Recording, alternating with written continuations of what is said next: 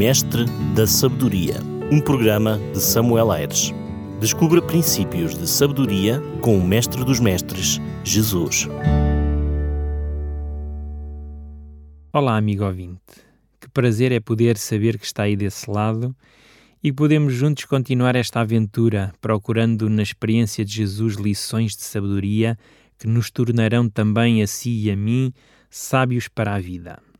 Já tivemos a oportunidade de pensar na importância que o deserto teve para Jesus no início do seu ministério.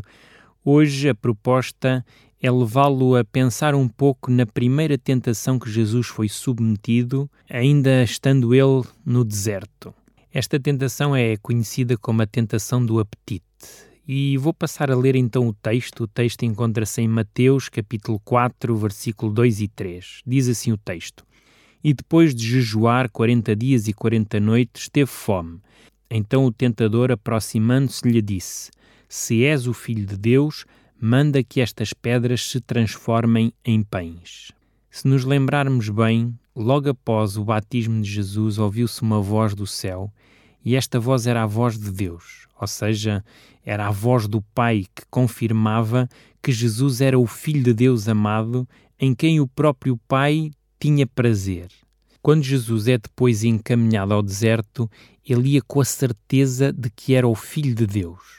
E é precisamente sobre esta certeza que recaiu a primeira tentação de Jesus. É curioso, por exemplo, que o próprio diabo não delegou esta tarefa a nenhum dos seus agentes, mas ele próprio fez questão de tomar o assunto em mãos e assim poder derrotar Jesus e, com isto, uh, conseguir perpetuamente o seu reinado sobre a humanidade.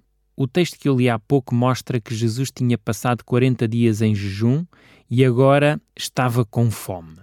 Foi precisamente no maior momento de fraqueza que o diabo o assalta com a tentação do apetite. Na realidade, o inimigo das almas conhece-nos bem, é verdade, e sabe os nossos pontos fracos, e é precisamente nesses pontos fracos que ele tenta arruinar a nossa vida.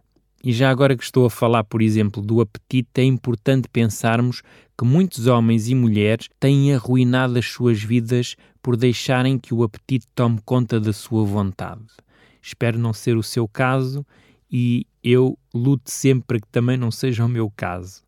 Quantas pessoas, por exemplo, iludidas por um status social ou uh, por uma aceitação de um grupo, se envolvem, por exemplo, no alcoolismo ou nas drogas?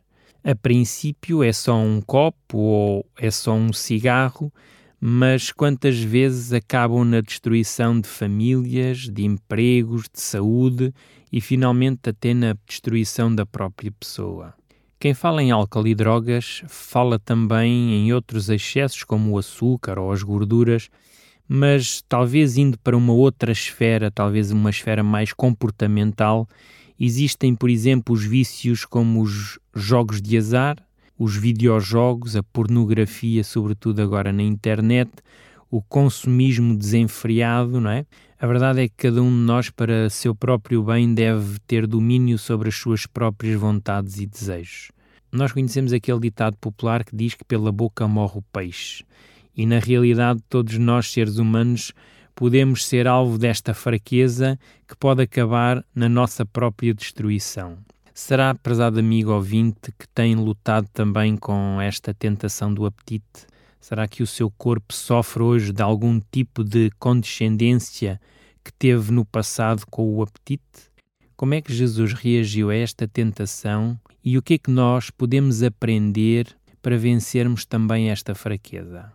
Transformar pedras em pães, tal como o diabo tinha sugerido, era o caminho mais fácil para Jesus saciar a sua fome. No entanto, Jesus nunca usou a sua dimensão divina para se beneficiar a si próprio, e neste caso específico para saciar o seu apetite. Jesus, embora fosse Deus, ele era um ser humano e, segundo o que eu conheço, nunca vi um ser humano tendo fome transformar uma pedra em pão. Pelo menos nunca aconteceu comigo, não sei se já aconteceu alguma vez consigo, com certeza que não. Se eu lhe perguntar assim, prezado amigo ouvinte, quando vive alguma dificuldade ou quando se encontra numa situação de aflição, será que resolve o seu problema com o estalar dos dedos? Isto simplesmente não acontece por que razão iria acontecer com Jesus, não é? Como é que eu, ser humano, posso identificar-me com Jesus se em uma situação de aperto não consigo resolver o meu problema e Jesus, na mesma situação, bastava estalar os seus dedos e o milagre aconteceria? Como é que Jesus é o meu substituto, o meu exemplo, se confrontado com privações e dificuldades ele fizesse um milagre para aliviar a sua carga? Não seria justo e correto se Jesus resolvesse os seus problemas desta maneira, não é? Repare que Jesus vai dizer o seguinte. Nós encontramos esse texto em Mateus 4:4. Jesus, porém, respondeu: Está escrito: Não só de pão viverá o homem, mas de toda a palavra que procede da boca de Deus. Jesus era verdadeiramente o Filho de Deus e o que realmente ele tinha ouvido uh, quando ele saiu das águas batismais era essa confirmação. É?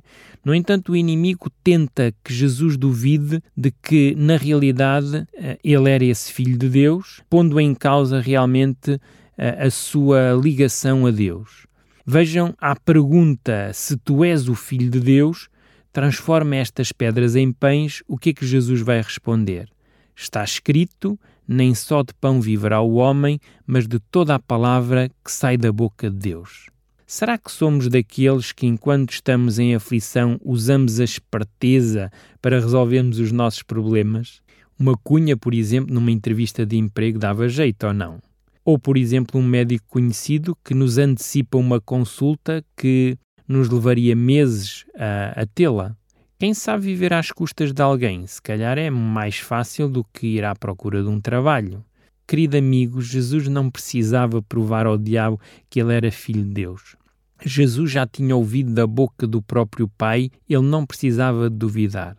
Jesus também sabia que não era a sua habilidade de fazer milagres ou as suas capacidades que lhe dariam o suprimento para a sua vida. Na realidade, Jesus dependia 100% do Pai, não só para o seu sustento, como também para realizar os milagres. Caso Jesus tivesse transformado aquelas pedras em pães, talvez pensássemos que havia uma razão maior para o fazer, eventualmente a manutenção da sua própria existência, ou seja, Jesus supriria uma necessidade que era o comer, porque o princípio da sobrevivência se sobrepunha, por exemplo, a outros princípios. Jesus, por exemplo, podia ter acedido à tentação usando essa desculpa. No entanto, não foi isso que ele fez. E quanto a mim e a si, será que já pensou por que razão cede ao apetite? Será que a demanda do corpo por um doce é mais forte? Será que é porque se sente deprimido e por isso compensa com algum desejo pessoal? Será, por exemplo, que cede para não ficar mal diante dos outros? Ou então será que os olhos cobiçaram alguma coisa e não consegue resistir? Quais são as nossas desculpas para cedermos à tentação? Aquilo que constatamos na vida de Jesus era que a sua vontade estava sempre submissa à sua razão. Jesus agia por princípio e não por emoção. Esta questão de Jesus agir por princípio é muito interessante. Isto porque ele agia segundo o que estava certo e não segundo o que o coração dele desejava. Para Jesus, a vontade do Pai estava acima da sua própria vontade. Jesus não assumiu um papel de vítima. Ele podia ter dito: Ó oh, Senhor Deus, tu sabes que eu estou com fome, caso eu não coma, posso morrer e deixar de cumprir a obra que me mandaste fazer. Ou então Jesus podia ter dito: Pai, tu sabes que já passei 40 dias aqui no deserto, agora é hora de pensar em mim, agora uh, vou, vou alimentar-me. Mas na realidade, Jesus não se vitimizou, nem tentou encontrar argumentos para comer. Que tremenda lição Jesus nos deixa! Uma enorme capacidade de controlar as suas emoções e submeter-se ao que está certo, e deixar que fosse o Pai a suprir as suas próprias necessidades. Querido amigo, será que faz sentido para si esta atitude de Jesus? Será que a sua vida tem sido regida por emoções e sentimentos? Será que toma decisões por impulso? Será que se sente vítima das situações e por isso age com pena de si próprio? A palavra de Deus ensina que um dos frutos do Espírito Santo é o domínio próprio. Seja no apetite como nos relacionamentos com os outros, Seremos sábios se permitirmos sempre que os sentimentos e as emoções, até mesmo a nossa própria vontade, esteja controlada pelo princípio do que é certo e verdadeiro. A verdade é que uma razão equilibrada vem sempre de uma mente sábia. Prezado amigo, seria também sábio da sua parte assimilar este ensino de Jesus e repercuti-lo no seu dia a dia. Quantas vezes eu luto com a minha própria vontade e quando ela ganha, eu sei que acabarei por provar alguns dissabores. No entanto, quando eu a subjugo e tento agir e viver por princípio, também sei que colho bons resultados. Hoje vamos ficar por aqui com mais uma grande lição do nosso Mestre Jesus, mas voltaremos no próximo programa para continuarmos esta caminhada. E como eu gosto sempre de relembrar, a sabedoria não é um alvo a ser atingido, mas um caminho a ser percorrido. Um grande abraço deste seu amigo pastor Samuel Aires. Mestre da Sabedoria, um programa de Samuel Aires. Descubra princípios de sabedoria com o Mestre dos Mestres, Jesus.